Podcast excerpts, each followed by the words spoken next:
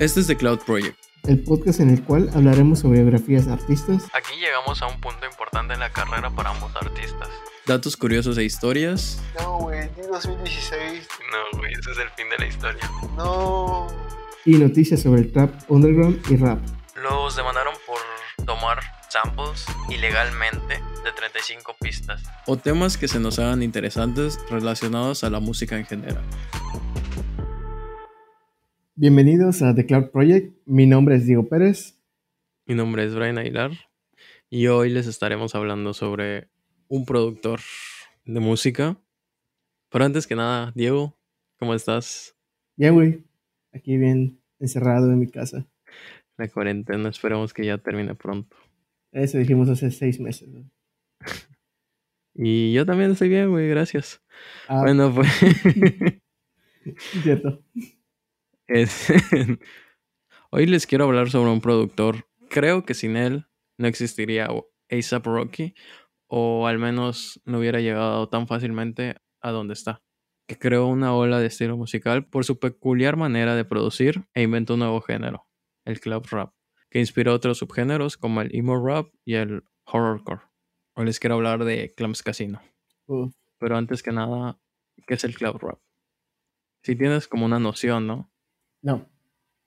O sea, tal vez puede que lo conozca, como muchas cosas, pero no conozco el nombre técnico, güey.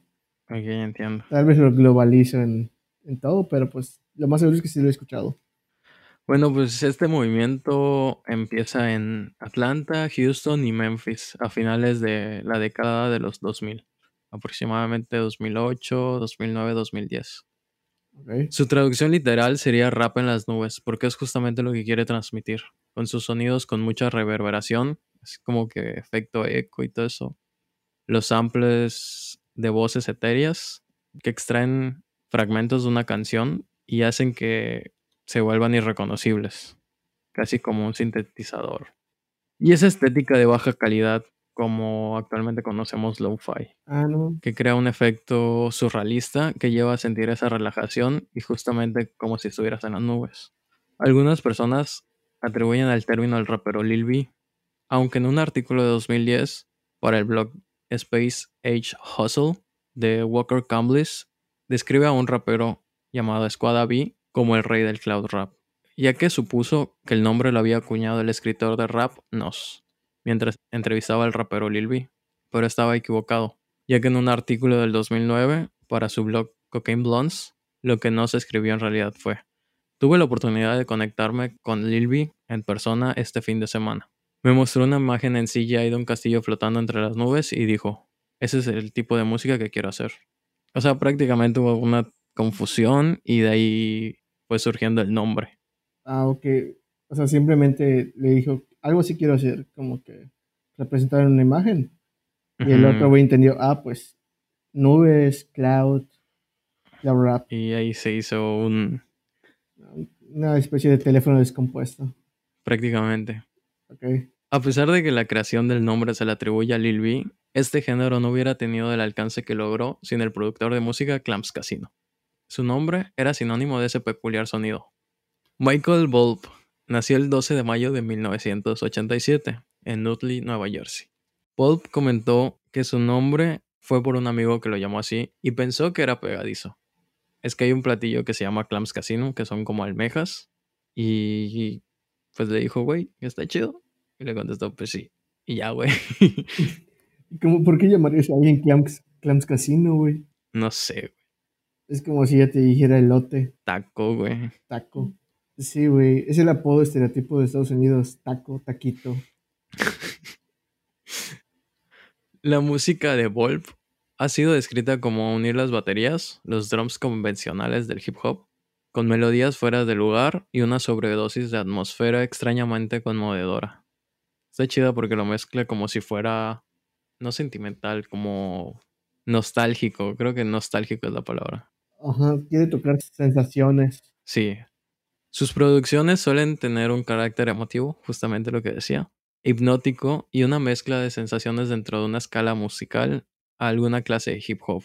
Como que mezclando el hip hop con sonidos completamente atmosféricos. Y es lo que le da un, nueva, un nuevo panorama y algo fresco a lo que se estaba haciendo en ese año. Es como que el, el hip hop envolvente. Sus padres nunca se dedicaron a la música profesionalmente, pero su padre, en su juventud, solía tocar en bandas y su madre iba a conciertos cuando estaba embarazada. Güey, qué chido. Imagínate nacer en un, en un concierto, güey. Güey, no nació en un concierto, güey, pero qué peligroso, güey. Y más si es en México. Bueno, no, no, es- no fue en México, güey, pero sí sería peligroso en México. Güey, nacer en cualquier lado de México es peligroso. Exactamente. Su acercamiento con la música comienza desde muy temprana edad, a los seis años, cuando le regalan una batería. A partir de ahí, los años posteriores se dedicó a tocar en bandas y empieza a escuchar música alternativa. En la escuela secundaria pasó de escuchar Nirvana y Green Day, todos pasamos por eso, a Busta Rhymes y Jay-Z, y a partir de ahí solo escuchaba hip hop. A los 12 años empieza a interesarse por el gangsta rap. Este subgénero del rap que se caracteriza por el estilo de vida violento. México, otra vez. tipo 6 9 Mm, sí, se podría decir que es como pero ajá, lo- gangsta rap, pero más eh, eh, actual. ajá, a huevo. A pesar de eso, lo que a él le llama la atención eran los beats que usaban artistas como Mob Deep y Wu-Tang. O sea, no, no se interesa tanto por la letra ni... Incluso llega a comentar que ni siquiera entendía lo que decían porque era como callejero. Pero él se enfoca más en los beats. Ok. Esto hace que se interese en hacer beats. A los 14 años se compró un sampler Yamaha SU200 y una grabadora digital con las cuales empezó a jugar y experimentar solo por diversión. Esto fue antes que tuviera una computadora o cualquier tipo de software para producir. Hacía los beats, los grababa en CDs para que él y sus amigos puedan escuchar lo que hacía. Uf, qué chido. Poco después de eso, cambió por una estación de trabajo de audio digital, o en inglés, Digital Audio Workstation. Estos programas para producir música en computadora. Pero no fue hasta cuatro años después que comenzó a aprender a usarlos. Güey, ese vato es mexicano, güey. Procrastinación al máximo. En 2006, cuando él tenía aproximadamente 19-20 años, crea un remix de la canción Got It Twisted de Mob Deep, en el cual samplea una voz y la pone en la instrumental. Incluso creo que está en YouTube esa, esa versión. Poco después empezó a participar en batallas de beats, en donde presenta otro beat similar y resultó realmente bueno. Batalla de beats. Sí, es como dos personas, como batalla de gallos, y cada Pero- persona pone un beat. De ahí comienza a enfocarse en samplear voces. Samplear es como extraer una parte de una canción y usarla en la misma instrumental. Y busca maneras para hacer que suenen casi irreconocibles al audio original. A partir de ahí, en 2007, empieza a contactar y enviar mensajes a través de MySpace a todos los raperos que encontraba para mandarles su trabajo. Y a través de esa plataforma es en donde contacta con un rapero, Lil B. Brandon Christopher McCartney. Era miembro de un grupo llamado The Pack. Ese nombre no está chido para ahorita. Te funan con poner el nombre Pac. Cancelado. El cual Clams Casino ya tenía noción de quiénes eran. Aunque en este momento hacían cosas con un estilo más rápido. Luego comenzó, Lil B comienza a publicar sus cosas en solitario. Volp le envía unos beats y él los usa para hacer freestyles sobre cosas ridículas, ¿no? Sobre cualquier tema, como cualquier persona ebria en una fiesta, güey. Siempre, siempre hay como ese grupito, güey, que empieza en las fiestas. Sí, güey, es. En lugar de ese güey que siempre lleva la guitarra, es el güey que en las pedas siempre se pone Se van a hacer freestyle. Vol pensó que era divertido y siguió enviándole cosas. Y simplemente a partir de ahí, pues congeniaron y le sigue enviando beats. Eso aproximadamente fue como en el 2008. Aquí llegamos a un punto importante en la carrera para ambos artistas. En 2009, Lil B decide sacar su mixtape titulado Six Kiss, en donde Volp tiene tres colaboraciones, una de ellas siendo I'm God. Este beat lo hizo unos meses antes de enviárselo a B. En realidad era para otra persona, ya que pensaba que no le gustaría, pero todo lo contrario. A Lil B le encantó. O sea, se sorprendió, güey, cuando se lo mandó. Le preguntó, oye, ¿qué, ¿qué es esto? Porque era completamente diferente a lo que estaba haciendo en ese momento, o lo que estaba sonando en ese momento. A pesar de que le envió más beats ese día, Ese fue el que llamó su atención y un par de días después lo usó para grabar. El beat samplea a la cantautora británica Imogen Heap. Un amigo de Volp le envía la capela de Hide and Seek. Esa fue la primera vez que la escuchaba. Empezó a experimentar con la capela, pero no pudo hacer nada con ella. E investigando más encuentra Just for Now, que es la canción que utiliza para ese beat. Y ahí es cuando nace el cloud rap como lo conocemos ahora. Le han comentado que si qué opina sobre el nombre y dice que no tiene ningún problema con eso y está feliz de que alguien se lo haya puesto para porque es algo que no existía en, ese en ese tiempo, ¿no? Y está contento de ser el precursor o uno de los pioneros en algo nuevo. Y está chido cuando las cosas se dan orgánicamente, güey, de forma natural. Como el crecimiento de este podcast, por favor, compártanlo. Felicidad. No, pero o sea, está chido de que ese güey solo mostró una imagen y no le puso un nombre como tal. Solo quería dar una imagen de lo que quería transmitir y solito se dio el nombre, güey. Exacto, ni siquiera lo nombró. Ajá. Ese es lo chido, güey. A partir de aquí empieza a ganar la atención de las personas, pero incluso más que los propios raperos con los que colaboraba, ya que le comentaban mucho que les gustaban mucho sus instrumentales y le preguntaban si pensaba sacarlas solo sin los raperos. Está chido, es como que actualmente a qué productor le preguntan si va a sacar el beat, ¿no? Ajá, güey. Es como que pensaba fuera de lo común. Así que decide lanzar el 7 de marzo del 2011 a través de una descarga gratuita su primer mixtape llamado Instrumentals. Aunque en esta no incluye I'm God, ya que piensa que no encajaría en esas. Y aparte no lo sentía como si valía la pena de sacarla en una descarga, en una descarga gratuita. A través de Triangle Records, el 27 de junio de 2011, lanza su EP debut oficial, Rainforest. Ah, no, ti- no tiene mucho tiempo entonces, güey. Mm, nueve años. Nueve años. Es- No tanto, pero Ajá, o sea, no. ya algo. Después de ganar algo de interés por trabajar con Lil B y Soulja Boy, es igual un rapero conocido, güey. Tiene una canción, creo que nada más que se hizo famosa. o que Como conozco, muchos artistas actualmente, güey. como todos los artistas, gracias a TikTok. Spoiler alert. Ah, después hablaremos de ese tema. Estaría chido. Sí. Además de lanzar un mixtape instrumental, el cual ya comentamos, Clams promovió su reputación al hacer apariciones clave en dos lanzamientos notables. El debut de Mac Miller en Billboard, Blue Slide Park, en donde se encuentran dos de sus beats, y el muy publicitado debut en el mixtape de ASAP Rocky, Live Love ASAP. Descanse en paz, Mac Miller. Pobrecito. Descanse en paz. Él seguía la página de Tumblr de Steven Rodríguez, también conocido como ASAP Jams, miembro fundador del colectivo de hip hop ASAP Mob. En la página ve un video de Rocky y se pone en contacto con Jams, preguntando si conoce a Rocky, ya que quiere contactarlo y no encontraba su Twitter ni otra manera para hacerlo. Jams le envía el mail de Rocky y le dice que justamente un día anterior había estado hablando con él de su mixtape. Ya cuando, cuando te están buscando, güey, sabes que estás haciendo súper chingón, güey. Cuando están hablando de ti, alguien que estás buscando, ¿no? Sí. Clams le envió tres o cuatro bits a Rocky y le dijo quién era y le preguntó si quería trabajar con él. Rocky le responde que era su productor favorito en ese momento No mames. y que, y que ella había usado uno de sus beats para hacer su canción Demons. O sea, él agarró uno de sus beats de instrumentals y grabó encima de él incluso antes de que Clams lo contactara. Güey, chido. Se lo envió para mostrárselo y a Volp le gustó. A partir de ahí siguió enviándole cosas y lo primero que grabó fue WhatsApp.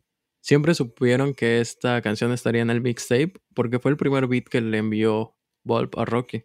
En realidad en esta canción utiliza el mismo sample que I'm God, pero lo hizo de una manera diferente y con esa canción ha hecho un chingo de canciones creo. ¿Con Among God?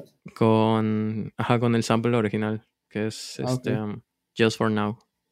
Rocky vivía a 15 minutos de la casa de Volp, así que él iba a grabar, regresaba a su casa y le invita a Volp a su casa para que escucharan lo que había hecho. Con el lanzamiento de Live Love ASAP, el mixtape debut de Rocky, en donde cinco instrumentales eran de Clams Casino, siendo estas Palas, Bass, What's Up, Live y Demons. Están bien chidos sus nombres, güey, de sus canciones. No estoy seguro quién las nombró, pero más adelante saca otros, otros discos llamados instrumentals y se quedan con esos nombres. Y sea que, pues, el nombre, güey, está chido. No sé, una palabra. Sí, de hecho son... En este disco tienen 16 canciones, güey. Y 5 prácticamente. eh, un tercio, güey. Fueron producidas por Clams. Y a partir de este disco es donde Rocky empieza a ganar atención de un público mainstream. Y esto lo lleva a su primer contrato discográfico. O sea, todo gracias a ese disco y pues su peculiar sonido que tenía en ese momento, ¿no? Era algo, era algo nuevo. Ujú. La verdad, con Lil B tenía buenas canciones, pero mm, su estilo de rapear no estaba chido. No, bueno, a mí, a mí no me gusta. Y ya con, con Rocky se escucha más profesional, podría decirse. Pues por algo le dijeron, güey, saca solo tu- tus beats sin el rapero. No, no rapeaba chido. Con Mac Miller pasó todo lo contrario que con Rocky. Miller tuitea sobre Clams diciendo que necesitaba trabajar con él, ya que su sonido era diferente y pensaba fuera de lo común. wow. Te digo que prácticamente cambió el panorama que se tenía en ese entonces del rap, con las típicas bases. Sí, porque llega un momento donde, ajá, si te das cuenta del rap antiguo, son muy parecidos los beats. Sí, eran completamente, bueno, prácticamente eran muy parecidos. Ajá, o sea, no, no notas algo distintivo de cada uno, por ejemplo. Exacto. Clams le contesta a Miller y este le manda su número privado. Uh, A pesar de que salieron un par de veces, Wolf no solía ir al estudio, ya que lo veía innecesario. Él solo mandaba los instrumentales por correo y ya. O sea, por eso te digo que no iba al estudio con Rocky, ¿no? está bien, güey. ¿Cómo se llama? Es que sí, o sea, ¿para qué vas si Home ya tienes las... sí, lo inventó en 2010. El vato ya era visionario, dijo, algún día va a haber una pandemia, yo voy a estar listo. Sí, prácticamente ahorita se dedica a trabajar desde su casa, Como lo he hecho siempre, güey. como lo ha hecho siempre. no, pero siempre ha sido así como que prefiere estar en su casa, ¿no? Está chido, güey. O sea, si tienes todo lo necesario en tu casa, ¿para qué chingado tienes que salir? Exacto. También ha colaborado con artistas como The Weeknd en su canción The Fall. Eso fue en 2011, güey. Sacó sus nuevos mixtapes instrumentales 2 y 3 durante 2012 y 2013, un periodo durante el cual se lanzaron canciones colaborando con artistas como Blood Orange. Aquí en estos instrumentals, el 2 y 3, tiene canciones como las que utilizó para Rocky y creo que en el segundo es donde saca I'm God.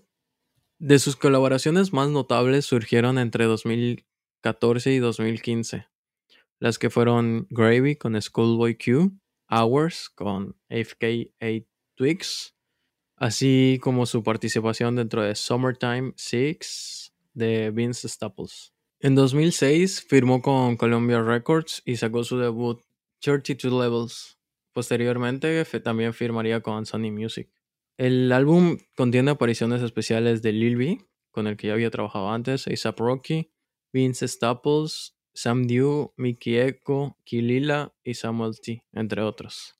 Comenta que la idea de colaborar con estas personas era que quería hacer algo diferente para él, pero al mismo tiempo es una salida para que hagan algo que no pueden hacer en, en sus propios proyectos. Está chido porque los agarras y puedes hacer algo diferente a, los que están, a lo que están acostumbrados. También comenta, me inspira a explorar, que es la idea principal del álbum.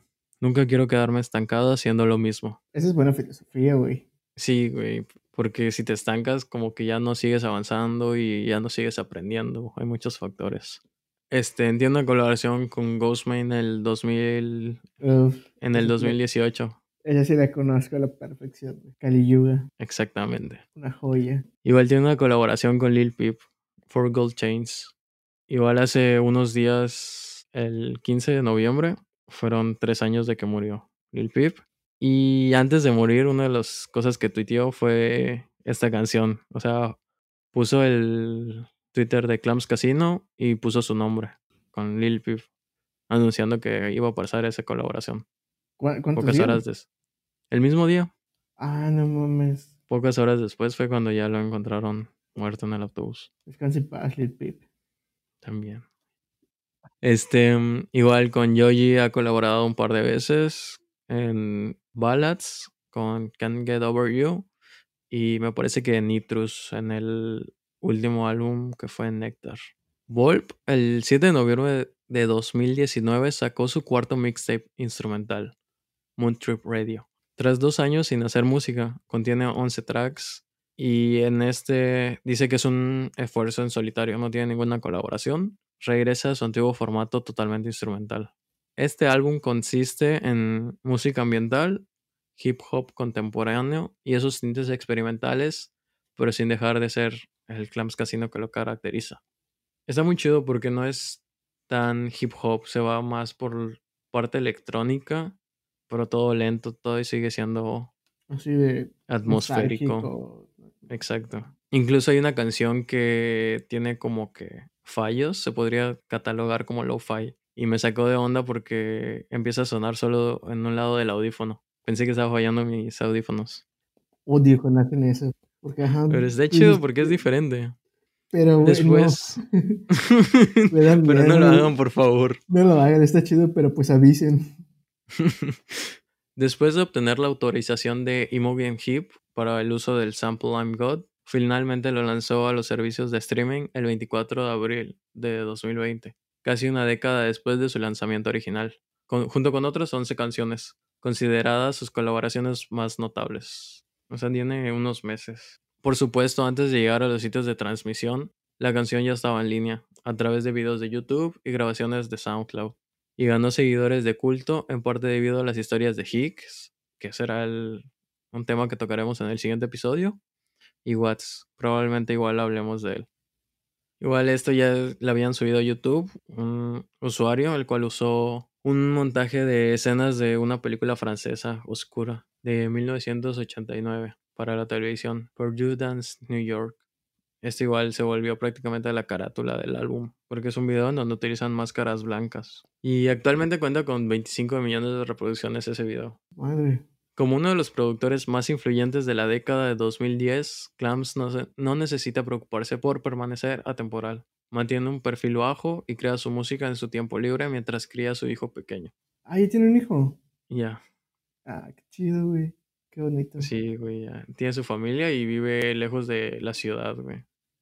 Independientemente de lo que depare la década de 2020, el legado de Clams está asegurado y se expande para siempre. Qué chido, güey. No sabía que este vato de Clans Casino. Ya te digo, ya lo había escuchado. O sea, lo conocía más que nada por Kali Yuga de Ghostmin. Sí, ya había escuchado muy buena canción. la de I'm God, pero no sabía que era de Clans Casino ni que se llamaba Angad. Y qué chido, güey, porque ajá, igual a los productores no se les da tanta, Tanto Mm, reconocimiento. tanto reconocimiento como los que, como los a los cantantes, güey. Sí, güey, o sea, actualmente muchos productores están preocupando por utilizar su nombre en las mismas canciones. Se llama como producer tag. Mm, Para que igual que les den más, como que ese reconocimiento, no solo el artista. Sí, güey, se lo merecen de, de huevo. Este, pues hasta aquí es el tema de hoy. ¿Hay algo que quieras agregar, Diego? Pues creo que no, güey. Que se cuiden. No son las casas. Vamos a dejar algunas imágenes en Facebook e Instagram. Síganos como arroba THECPPC. Esto es The Cloud Project. Yo soy Brian Aguilar. Ya soy Diego Pérez. Hasta luego.